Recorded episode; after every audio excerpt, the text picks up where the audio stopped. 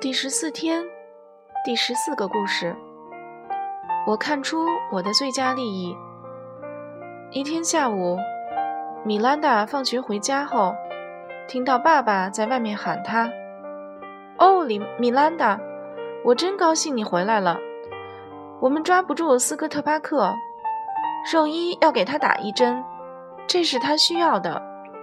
我想他知道兽医在这，所以他躲得远远的。”米兰达咯咯地笑着说：“爸爸，我会小心照顾他的。”米兰达把书放在桌子上，走出屋，向后院走去。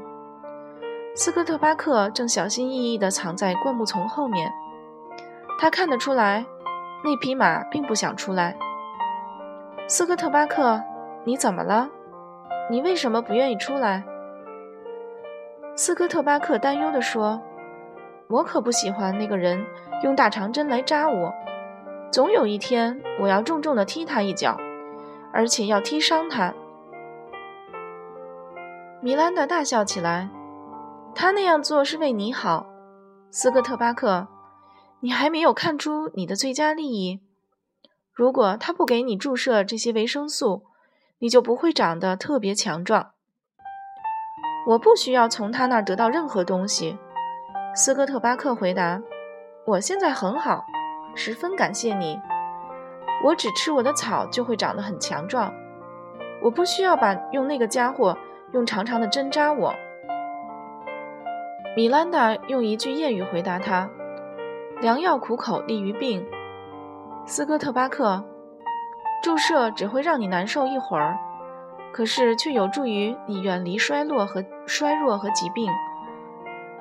米兰达走到灌木丛后面，靠近斯科特巴克，一边抚摸着斯科特巴克的脸和脖子，一边说：“我爱你，我不会做任何伤害你的事。这个注射只是为了保护你，让你能在农场生活更长时间。”斯科特巴克感受到了米兰达的爱，尽管这样，他一边跟着米兰达走向兽医。一边还嘟嘟囔囔的不太情愿。最后，斯科特巴克跟米兰达说：“兽医给我打针时，我想让你抱着我的脸，我实在不愿意看见那根针。”米兰达同意抱着斯科特巴克的脸。他们走向牲口棚，兽医正等在那儿呢。几分钟之后，一切都结束了。米兰达和斯科特巴克走回后院时，米兰达说：“你知道吗？